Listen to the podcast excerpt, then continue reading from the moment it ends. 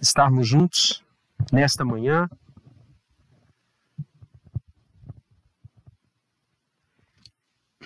Antes de ministrar a palavra do Senhor, eu quero destacar aqui algumas coisas. Primeiro, vamos ver se eu consigo lembrar de tudo, que graças a Deus a nossa igreja está viva. Como eu disse no início, esse é o quinto mês que a gente retorna às atividades pela manhã, nosso culto presencial. Quero destacar a minha alegria de ver a Pete. Tenho acompanhado você nos cultinhos. Maravilhoso. Nossa, Heavy, que equipe. Que equipe sensacional.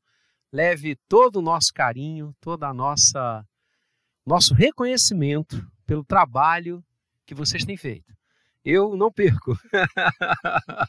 Vibro, canto, pulo, salto. Ainda não fiz as, as, as, as o que vocês passam, as, as né, as, a, a, o, trabalhinho. Isso eu não fiz ainda, mas vou começar a fazer. Parabéns, que coisa boa, Pete, ver você. Beijo nas minhas netas.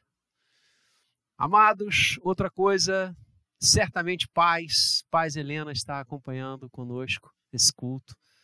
Pais, nós queremos que você saiba, querida, como falamos na reunião de oração da SAF, que a gente está com você aí nessa semana, que você fará uma pequena intervenção cirúrgica Pequena porque o Senhor já dominou totalmente tudo isso, para a glória do nome dele e na sua vida, querida. Nós estamos com você, viu? Nosso, como eu falei naquela tarde, você está dentro do nosso coração e nós estamos no seu coração. Deus abençoe você, paz. Fique tranquila que tudo já deu certo para a glória do Senhor, viu? Nós queremos fazer também alguns agradecimentos nesse quinto mês de cultos pela manhã presenciais. O primeiro deles, ao nosso presbítero Ivo. Eu não posso deixar de destacar a, a, a forma incansável como o presbítero Ivo se dedicou, comprou a visão, não é? E tem estado aí diuturnamente acompanhando tudo na igreja. Olha, vocês não têm ideia de quanta coisa durante a semana o presbítero Ivo corre aqui, inspeciona isso, inspeciona aquilo, e a equipe que faz a higienização da igreja, lá tá ele, são os aparelhos de ar. É, olha, é impressionante. Eu quero muito agradecer pela vida dele, pelo ministério dele. A palavra manda a gente ser agradecidos. A gente está vivendo ainda o influxo do Dia Nacional de Ação de Graças, então eu quero destacar. Quero também agradecer ao Pedro Ivo, que está ali na transmissão, cada domingo melhor. Né? Eu mando o link do nosso culto para muita gente. Depois eu tenho feedback. E, e, eles têm dito que as transmissões estão sendo cada domingo melhores. Eu digo é por causa de um fera que a gente tem ali na mesa que já ultrapassou o pai, já conhece mais do que o pai aí em tudo isso. Sandra, obrigado, viu, por você compartilhar esses dois aí conosco. Obrigado, querida, em nome de Jesus. Segundo agradecimento à nossa junta diaconal eu quero destacar aqui né, os diáconos que estão presentes. Hoje temos uma boa, um bom time aí da Junta Diaconal. Os outros estão em casa, conectados a nós. Eu quero dizer que a gente tem conseguido avançar, nós temos conseguido realizar os nossos cultos presenciais pela manhã, o culto de ação de graças, por essa equipe da junta que tem sido uma bênção na vida da igreja. Então, queridos, parabéns, nosso carinho, nosso reconhecimento à Junta Diaconal. Finalmente, nosso reconhecimento ao grupo de louvor. Eu sou fã desse grupo de louvor, não tem jeito, sempre fui. Né? Quando eram só três, meu filho mais velho, o Vlá, meu irmão e o Bola. Os três tocando, começando a tocar. Hoje são músicos que eu fico realmente embevecido de ouvir todo domingo. E eles estavam começando e lá íamos nós. Aí depois veio Gabriel e Rose cantando. E lá fomos nós. E hoje a gente tem uma equipe aí que, nossa, é algo realmente assim. Eu escrevo no grupo do louvor da igreja, no zap. Eu escrevo quase todo domingo que de fato meu coração fala. Eu dou graças ao Senhor pela vida de cada um de vocês. E também nós temos conseguido avançar, a mesma coisa que eu falei para a junta, para o presbítero Ivo, para o Pedro, nós temos conseguido avançar dominicalmente aqui. Esse grupo nunca parou, desde o nosso primeiro culto pelo WhatsApp, quando nós tivemos que interromper as atividades presenciais da igreja em março. Em março. E nós geramos as partes litúrgicas do culto pelo WhatsApp. O Maurício lembra. O grupo de louvor já estava lá, com músicas gravadas, subindo. Olha que coisa. Depois passamos para gerar os cultos, como temos feito no culto das 19. E o grupo ensaiando, cada um na sua casa, conectando. Olha, realmente eu quero agradecer a Deus por cada um de vocês, levitas do Senhor de hoje. Vocês têm levado a sério os dons que Deus deu a vocês. Então, carinho da igreja, o reconhecimento da igreja, a gratidão da igreja. Bendito seja o nome dele. Então agora, bora pregar? Bora? Eu fiz essa introdução e minha esposa está ali porque hoje eu vou demandar um pouquinho mais de tempo seu. Né? Eu vou tentar sintetizar as coisas que Deus colocou no meu coração e eu quero dizer o seguinte: o primeiro para quem eu preguei fui eu. Né? É, isso não é uma frase de pregador, isso é a realidade do coração do pregador. O pregador que não é o primeiro a ouvir a sua mensagem, que não é o primeiro a ser desafiado por ela, está anos luz de ser pregador. Pode ter uma grande técnica, pode ser um orador de mão cheia, vazio. Mensagem vazia. Porque a palavra que ele vai levar aos outros, primeiro tem que impactar a ele. Primeiro tem que mexer com ele. Primeiro tem que gerar resultados no coração dele.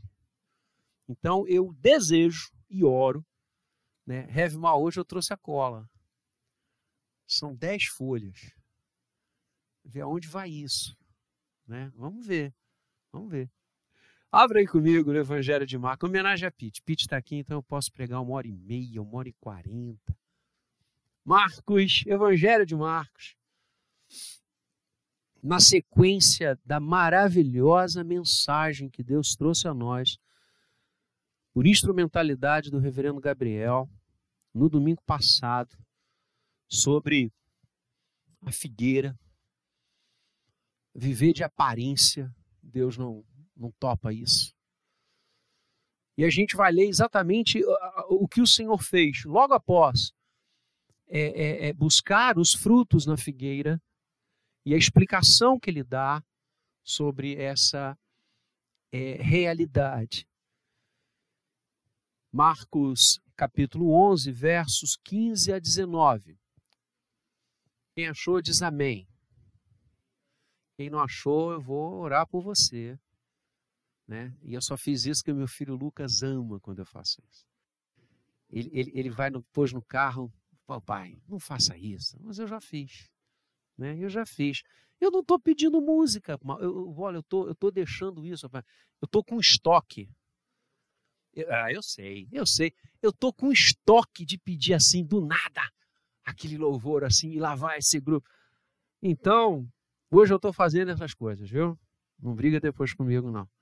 Mas Marcos é fácil, né? Sofonias é mais mais mais difícil. Então vamos lá. E foram para Jerusalém.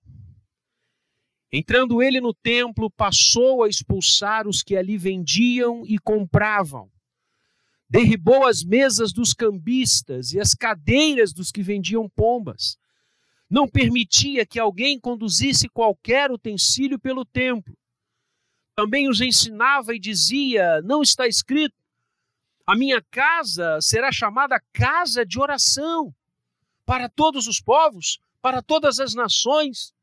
Vós, porém, a tedes transformado em covil de salteadores. E os principais sacerdotes e escribas ouviam estas coisas e procuravam um modo de lhe tirar a vida, pois o temiam, porque toda a multidão se maravilhava de sua doutrina. Em vindo à tarde, saíram da cidade. Feche seus olhos. Reverendo Maurício, nos conduz a Deus numa oração de iluminação.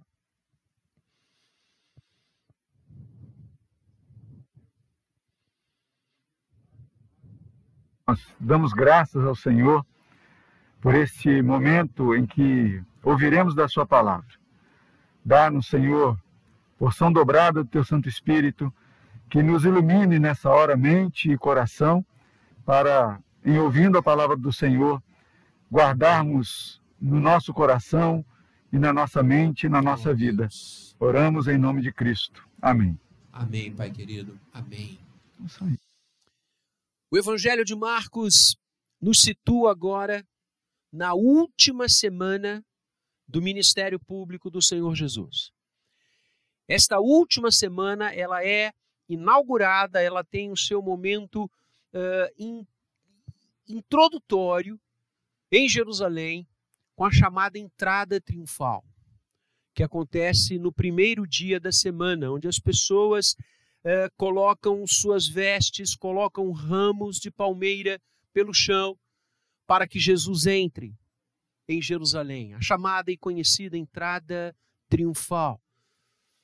Na noite daquele primeiro dia, eles vão para Betânia e no dia seguinte é o dia que Jesus sai de Betânia, procura o fruto na figueira que está florida, mas não tem frutos, e na sequência ele vai para Jerusalém.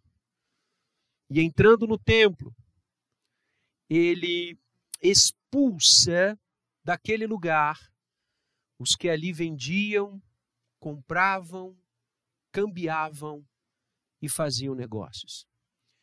O texto que nós acabamos de ler é profundamente impactante nas mensagens que ele traz, nos desafios que ele aponta.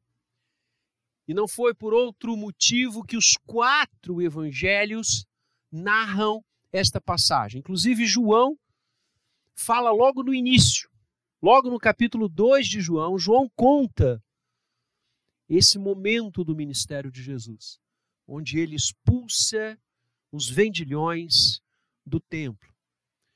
Queridos, o templo era o centro da vida judaica. O templo era a essência do que significava ser judeu. Essa é uma voz unânime dos comentaristas, dos, do, daqueles historiadores da história e do povo de Israel. Inclusive, há quem diga que toda a vida de Israel orbitava ao redor do templo.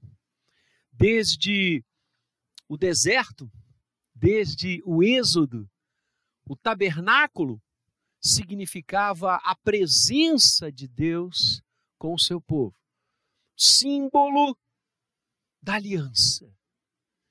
O tabernáculo caminhou com o povo de Deus, entrou na Terra Santa e o segundo rei de Israel, Davi, que sucede a Salomão, intentou construir um templo para a glória de Deus. Mas pelos motivos que a própria palavra estabelece, esta honra, este desafio e este intento foi cumprido por Salomão, que mais ou menos no ano 970 antes de Cristo finaliza a construção de uma das mais belas de um dos mais belos prédios do mundo antigo. O Templo de Salomão as Escrituras o descrevem, era algo belíssimo, majestoso, construído com materiais oriundos de vários países, o que havia de mais relevante, importante, bonito. E o momento que Salomão consagra o templo a Deus é de uma experiência para todos nós bendita. Por isso, esta importância e esta gravitação de todo o povo ao redor do templo. O templo de Salomão foi destruído pela Babilônia através do seu braço caldeu, mais ou menos no ano 590 a.C., onde não só o templo, mas toda Jerusalém foi destruída. No retorno dos remanescentes do exílio babilônico, Esdras, Zorobabel, Neemias, eles realizam e insetam um retorno à construção do templo. ainda que pequeno, ainda que não na mesma expressão ou na majestade do templo salomônico, mas alguma coisa já começava a ser feita. E os profetas contemporâneos àquela época de reconstrução, de reconstrução dos muros, de reconstrução do templo, vão dizer que o povo estava se esquecendo do templo e construindo as suas casas, quando a casa do Senhor tinha que ser a prioridade. É lógico, como eu disse, essa construção após o exílio, ela é uma estrutura muito menor e nem chegava próxima a que Salomão havia realizado. É este templo, o templo construído uh, depois do exílio babilônico, que será é, objeto de tantas disputas no período intertestamentário, que dura quase 400 anos. E você tem tentativas de, de destruição dele através de Antico Epifânio, que representa a descendência dos Seleucitas. Você vai ter a defesa deste templo por Judas Macabeus. Enfim, toda uma uh, história o cerca, até que finalmente chegamos a Herodes. E Herodes intenta construir um templo mais belo do que o de Salomão um templo mais majestoso do que o rei de Israel construíra.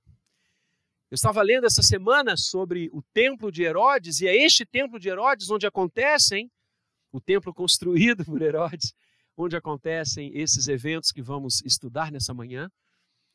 E eu estava lendo que a, a beleza e a majestade desse templo que Herodes buscou construir chegava muito próxima ao que Salomão havia feito, inclusive nas cores. Flávio Josefo, um dos maiores historiadores desse período, vai nos dizer que assim como Salomão usou muita pedra calcária que resplandecia, um branco lindo quando o sol batia, imaginem, uma construção imensa. Flávio Josefo vai dizer que todo o complexo que Herodes buscou reedificar, é, era mais ou menos algo em torno de 200 mil metros quadrados. Imaginem o que significava isso para uma cidade, ainda que cosmopolita, pequena, como todas as cidades eram, Jerusalém. De longe você avistava o templo, o sol batendo. Herodes traz muito mármore. E era um branco com ouro, com dourado do ouro. Imaginem a grandeza disso. E Jesus vai ao templo. Esse templo, contemporâneo a Jesus, será destruído no ano 70 da nossa era, através do general Tito e Vespasiano, que vão inclusive realizar uma cerimônia em Roma com alguns dos utensílios que guarneciam o templo, tal qual a Babilônia destruiu os utensílios do templo de Salomão. É esse espaço imenso, com várias divisões, pórtico de Salomão, onde Jesus, inclusive João conta em João 10, que Jesus estava andando pelo pórtico de Salomão, e os historiadores dizem que era, era um espaço ainda remanescente da construção do antigo templo o átrio dos gentios, o átrio das mulheres, o pórtico dos sacerdotes, o lugar santo, o santo dos santos, toda esta construção imensa expressava o culto ao Senhor, expressava o serviço ao Senhor. Os sacerdotes ali serviam, trabalhavam diuturnamente. Todo o sistema sacrificial disposto desde o Êxodo, ali era realizado. As ofertas eram trazidas, o, o, o, imposto do templo, como era conhecido, é uma oferta que todo judeu trazia ao templo uma vez ao ano, que começava a ser cobrada e trazida uma semana ou duas antes da Páscoa, e é a semana da Páscoa. Jesus vai a esse lugar. Aliás, ele foi várias vezes ao templo. E quando ele chega ali, ele se depara com uma verdadeira multidão. Quase metade do espaço de todo esse complexo era o átrio dos gentios. Era um pátio enorme, onde o estrangeiro podia ir, onde todos podiam entrar, havia espaços reservados, alguns inclusive onde só os sacerdotes e outro onde só o sumo sacerdote poderia entrar. Mas ali era um local onde muitos podiam entrar para adorar, para cantar, para interceder, para buscar a face de Deus. E o que o Senhor encontra? Uma multidão de pessoas comprando e vendendo. Queridos, os vendilhões do templo nos ensinam algumas coisas que eu quero passar para você nessa manhã.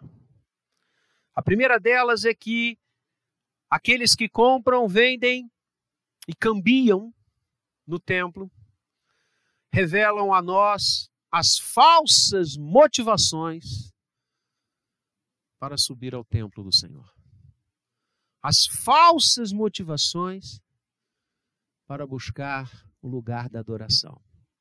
Aqueles homens são expulsos porque vendiam objetos do culto. E eu preciso explicar rapidamente isso a você. Desde o Antigo Testamento, o Senhor colocou como determinação que o seu povo oferecesse sacrifícios de animais. Isto acaba com a morte na cruz de Jesus. Tanto é que o cristianismo não caminha mais nesta vertente, porque o Cordeiro de Deus já foi entregue. Na verdade, todo o sistema sacrificial de Israel era uma imagem, Paulo fala isso em Coríntios, apontava para a cruz. Apontava para aquele que se entregaria de uma vez para sempre o sumo sacerdote oferecendo o próprio sacrifício maior, Cristo Jesus. Um inocente, um animal, vertiu seu sangue para o perdão. Símbolo evidente do que aconteceria na cruz do Calvário. Mas é interessante, eu li vários desses textos ao longo da semana, principalmente em Levítico.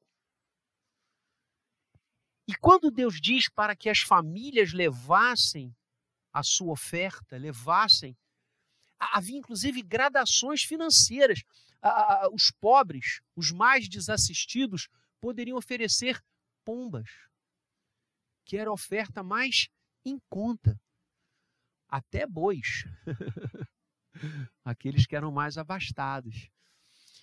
E você vai ter alguns profetas que vão dizer assim: o que adianta, diz o Senhor, você trazer milhares de bois, milhares de cordeiros, quando o coração está longe de mim. O foco nunca foi o sacrifício, o foco sempre foi o que o sacrifício representava, o sinal que ele revelava. Mas esses textos, todos eles, vão dizer algo muito interessante: é que você tinha que preparar isso.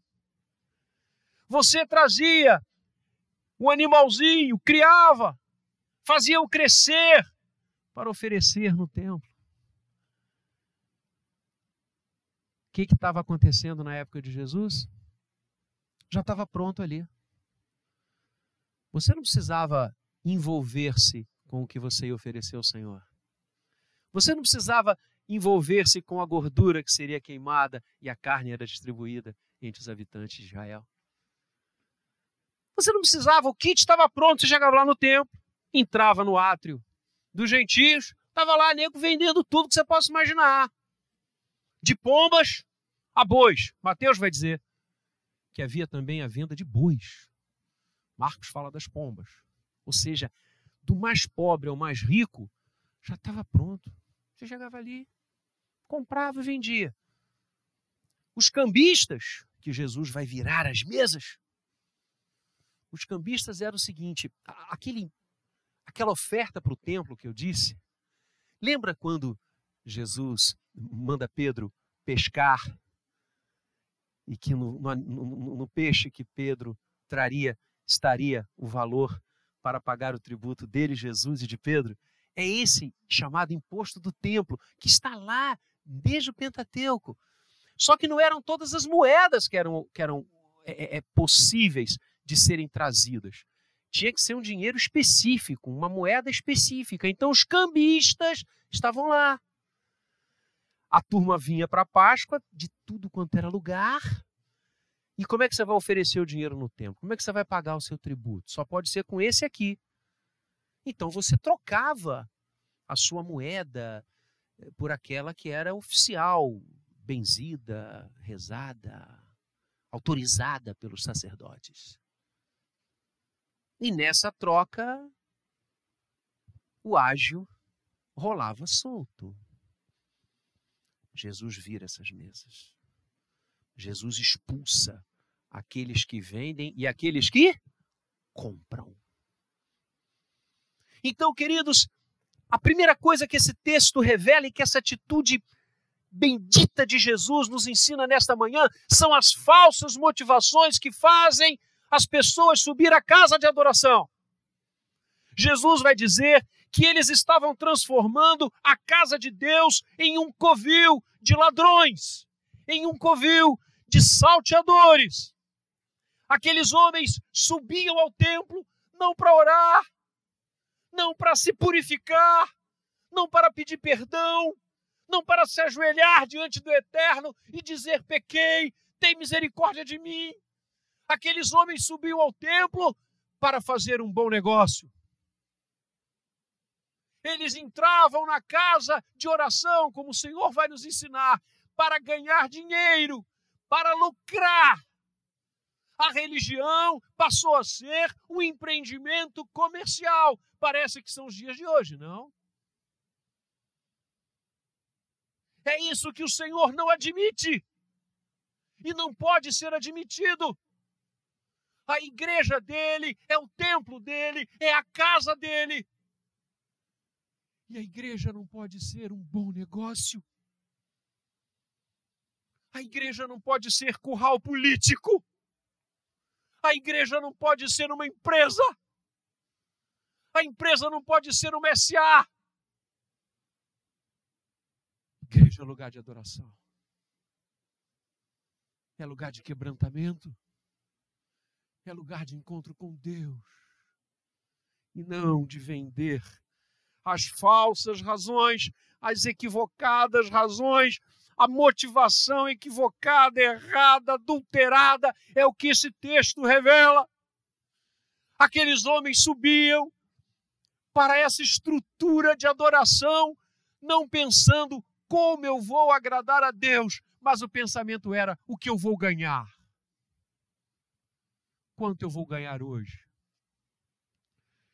Historiadores diziam, inclusive, que as autoridades religiosas, e Jesus fala tanto delas, ganhavam uma participação nas vendas dos kits de sacrifício e das trocas de dinheiro. No templo. Lugar que era para estar orando aquela agitação, aquele barulho, aquele fedor de animais, aquele burburinho, aquela negociação nas mesas do ágio do câmbio. Que é isso? E será que não são esses os cenários que nós vemos hoje? Quantos sobem literalmente para adorar ao Senhor? Quantos hoje fazem da música, do louvor, quantos fazem do púlpito, quantos fazem da instituição, igreja, um bom negócio. Mesas precisam ser viradas hoje. Vendilhões precisam ser expulsos, porque as coisas de Deus não são negociáveis. A maior delas, a redenção em Cristo, é grátis, como tudo que se refere ao Senhor. Sim, os vendilhões nos ensinam que há motivações equivocadas no coração de muitas pessoas. Transformaram a casa de Deus em covil de ladrões. Segundo lugar, esse texto nos ensina o cuidado que devemos ter com o mecanicismo destruidor da adoração. Explico. Como eu disse, os que vendiam, compravam os animais para o sacrifício, os que cambiavam o dinheiro ali, tinham as coisas do culto prontas. O culto passou a ser uma coisa formal. Era o que menos importava. Adoração mecânica, fria, desprovida de paixão. Você não precisa cuidar do que você vai trazer para sacrificar ao Senhor. Está pronto, você vai ali na esquina e compra. Ali na dobra. Ali, ó, fala com aquele ali que ele está vendendo mais barato. Queridos, isso revela e desnuda uma situação que nós não podemos pestanejar em execrá-la. Culto não é técnico. Culto brota do coração. Não tem kit prontos. Quando eu leio hoje de gente vendendo oração, quando eu leio hoje, como alguns meses atrás, um grande amigo, juiz de direito na nossa cidade. Eu contei isso aqui quando aconteceu. Ele ligou para mim, eu quero voltar a esse momento porque ele é tão triste, mas ele revela o que este segundo ponto que eu estou sustentando aqui com você nessa manhã apresenta. Ele ligou para mim. Falou, Vladimir, escute essa. Ele era juiz de vara civil. Eu estou com uma demanda muito interessante. Eu quero que você me ajude a decidir. Eu falei: O que foi, Excelência? Ele disse: Uma determinada igreja, é claro que eu não vou citar a denominação, num dos bairros aqui da nossa cidade, vendeu o, o seu pastor, uma denominação que o pastor é o o dono. Aliás, hoje você conta nos dedos de uma das mãos as denominações onde isso não acontece. Porque o que mais tem hoje são denominações que têm donos. Ele vendeu tudo: o templo, a membresia, a arrecadação para o pastor B. Então, o pastor A vendeu para o pastor B todo o negócio. Porteira fechada, como a gente diz no interior. E o pastor B comprou. Ainda tinha desconto. Se fosse à vista era tanto, se fosse em parcelas. Estou falando sério, gente. Estou falando sério. Tem nome e sobrenome disso. Só que o que, que aconteceu? Com o passar do tempo, o pastor A, que tinha vendido para um outro projeto, é, não foi tão bem no outro projeto e voltou. E alugou um lugar na mesma rua de onde ele vendeu, onde ele tinha vendido a igreja, para o pastor B. E aí o que, que aconteceu com o rebanho que estava lá na igreja A? É, migrou para a nova igreja. E o pastor B entrou na justiça com uma indenização de danos morais. Aí o meu amigo juiz disse: como é que você decidiria isso? Pastor Vladimir. Ele não é crente ainda. Que escândalo! Que loucura! Como é que pode? Eu olhar a igreja como o quê? Eu olhar o povo de Deus como o quê? Hoje os cultos têm de ser shows, senão o povo não vai. O povo não vai. O povo não vai, então que não venha. Porque se é por uma adoração técnica, uma adoração mundana, uma adoração que não flui do coração, é bom que ela não haja. Culto é coisa séria. O que que nos atrai ao culto? O que fazia aqueles irmãos na festa da Páscoa irem ao templo? quebrantar-se diante de Deus ou fazer um negócio entregando uma oferta, já que tem que ser. O que nos motiva a vir à casa do Senhor? O que nos motiva a trabalhar na igreja? O que nos motiva a ser crentes? Só pode ter uma resposta: Ele. Ele. Amados, essa situação é preocupante. Venda de bênçãos, venda de sucesso. Pastor, se não for assim, a igreja fica vazia. E é negócio agora?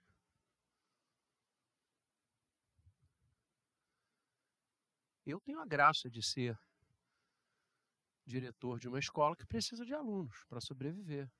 Essa é uma motivação comercial. É essa a motivação para a igreja? Quanto mais membro, melhor. Mais o negócio se multiplica. Eu tenho um grande amigo que estudou comigo, frequentava uma igreja, que eu também não vou dizer a denominação, por motivos óbvios.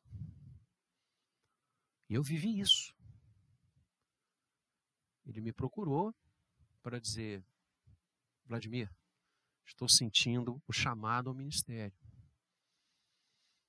Eu quero ser pastor. Eu disse: Que bênção, cara, que maravilha. Você não sabe como eu estou feliz. E ele procurou lá a igreja dele, a denominação dele, começou a estar mais integrado, a dirigir mais partes do culto. E um belo dia ele foi convidado para uma reunião de pastores na segunda-feira, à noite. E ele foi. E naquela semana ele me procurou. E disse: Vladimir, você não vai acreditar. Lá estava o líder e os pastores, mais de 30. E cada um ia à frente e dava o relatório do que tinha acontecido no domingo, no dia anterior. E aqui e o, o líder escrevia. Não as pessoas que tinham vindo à frente para orar, não as intercessões pela saúde, pela vida, pela família, mas eu notava a arrecadação de cada uma das igrejas. Um quadro. E tinha uma linha, uma linha de corte. Os pastores que não alcançavam no domingo aquela linha de corte eram vaiados, Vladimir. Ele estava lá sentado. E os pastores que alcançavam uma arrecadação acima daquela linha de corte eram aplaudidos.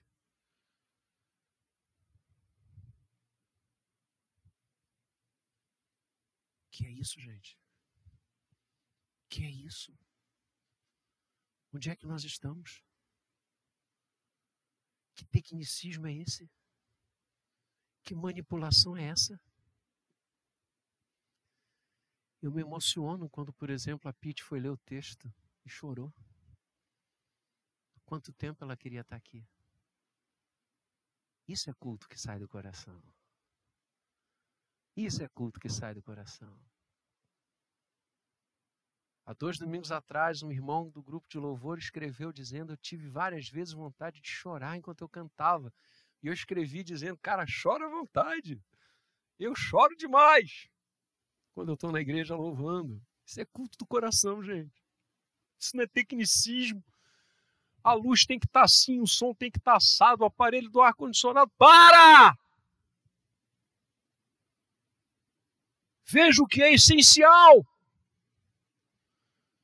Quando eu vejo o Senhor expulsar esses homens do templo, quando eu vejo o Senhor virar as mesas, ele estava dizendo: olhem o que é essencial.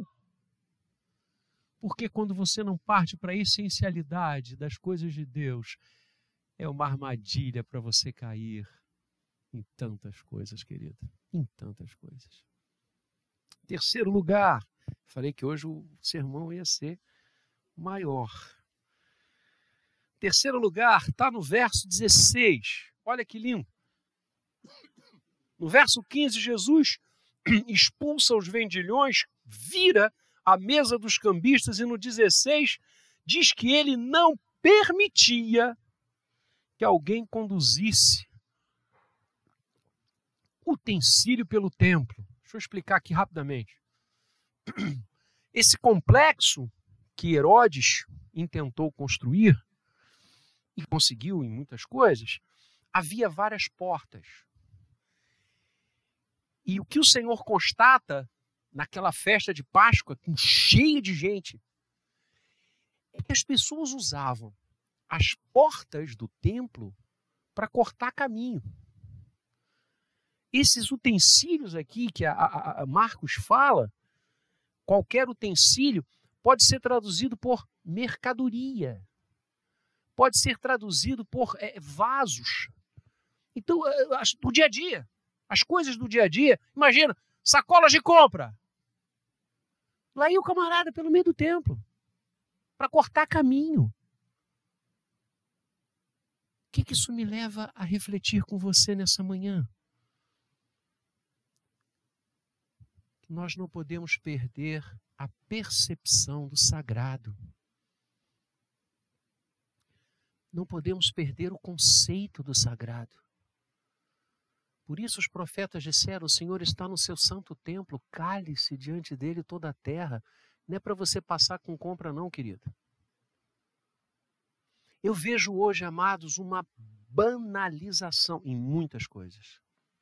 Uma banalização das coisas do Senhor. Cortar o templo para. É, passar no templo para cortar caminho com compras, com utensílios, é banalizar as coisas de Deus.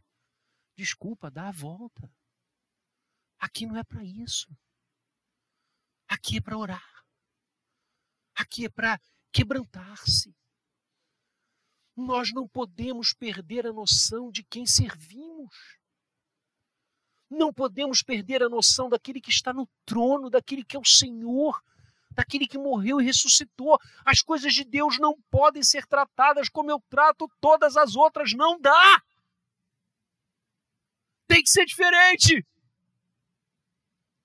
Se não é como eu disse alguns anos atrás para um querido amigo que professou a fé, se batizou, depois de alguns meses chegou para mim e falou assim: Vladimir, eu não vejo diferença nenhuma na minha vida. Eu falei: então, querido, vamos voltar tudo de novo. Se você não percebe que a grandeza daquele que é o Criador, o mantenedor de todas as coisas, se você não percebe a reverência que você tem que ter às coisas daquele que se fez carne, habitou entre nós, morreu na cruz e ressuscitou, vamos começar tudo de novo.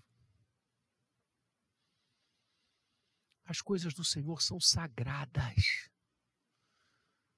Santo significa separado. Nós não podemos tratar as coisas do Senhor, insisto, como a gente trata todas as outras.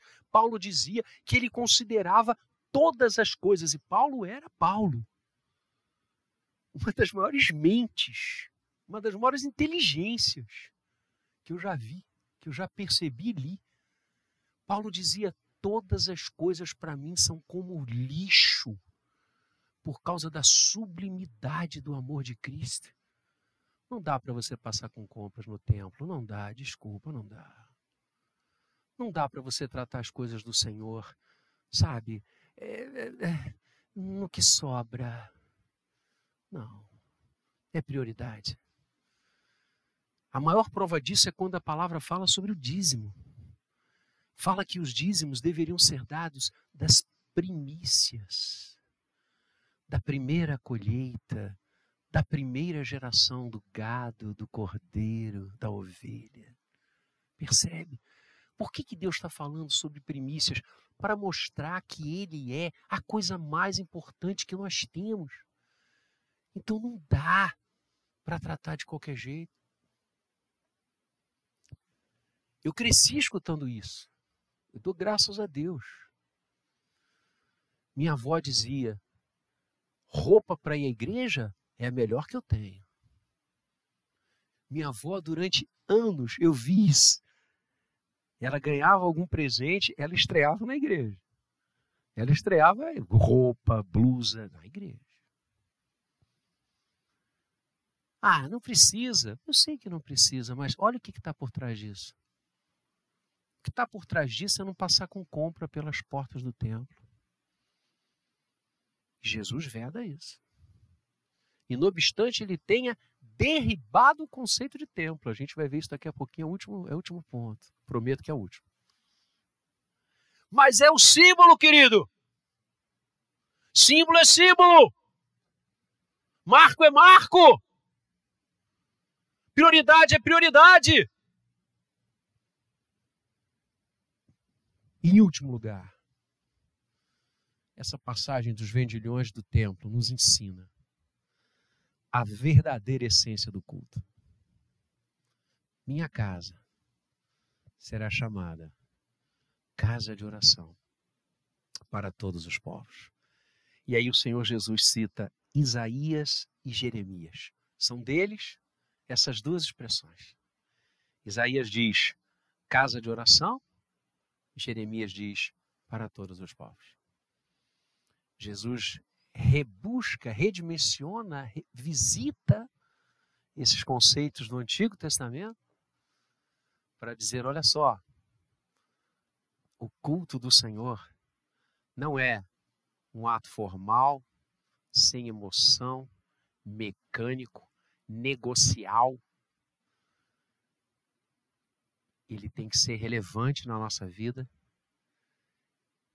e ele existe para nos ligar a Deus. Porque oração é isso. Casa de oração. Casa de encontro com Deus. É quando a gente ouve a voz dele. É quando nós nos conectamos, para usar uma expressão que está tão em dia, quando nós nos conectamos com o Altíssimo. Quando a gente para tudo que estamos fazendo para ouvir e falar com Deus. Que oração é essa troca? Culto é isso.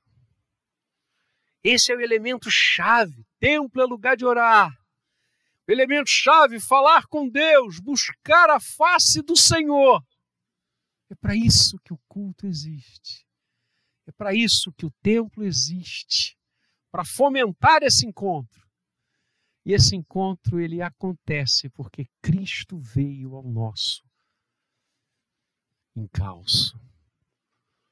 Porque o templo é Cristo. Ele é o Senhor do templo, ele é o próprio templo. Ele diz isso, os evangelistas contam isto. Quando ele morre, o véu que divide o santo dos santos do lugar santo se rasga de alto a baixo, para dizer que agora aquele pátio dos gentios se torna mundial.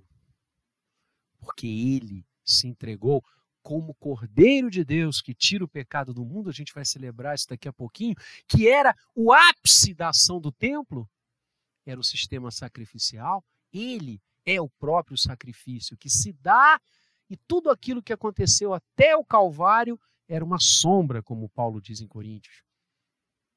Cristo é o templo. E ele vai falar isso de forma tão clara, e os seus apóstolos entenderam isso de forma tão concreta, que após a sua ascensão, a sua igreja é chamada corpo de Cristo. E as Escrituras vão nos ensinar que o templo do Espírito Santo somos eu e você. Ou seja, o templo não é mais essa estrutura impressionantemente grande, gigantesca e majestosa. É mais. O templo agora é mais do que a estrutura de Herodes, dos remanescentes babilônicos e de Salomão, porque o templo sou eu e você. Templo é coisa viva, porque Cristo ressuscitou. Aonde você for, meu irmão, o templo do Senhor está ali. É o seu corpo, é a sua mente, é o seu coração. Então, tudo que eu falei nessa manhã, pensa agora em relação a você. Pensa em relação à sua vida a minha vida. Como nós estamos adorando a Deus? Como os vendilhões? Como os cambistas? Como aqueles desrespeitosos? Ou nós estamos de joelhos em terra, avançando cada dia nas situações, nos problemas, nas crises e nas alegrias daqueles que encontraram o objeto da oração, que é o eterno, o Deus único e verdadeiro. Minha casa será chamada casa de oração. Que Deus abençoe a gente. Que a minha vida, que a sua vida, que o meu corpo, que o seu corpo sejam vistos como casa de oração, casa de encontro com Deus. Que nós não façamos da nossa relação com Deus nunca um bom negócio. Um negócio empresarial, comercial.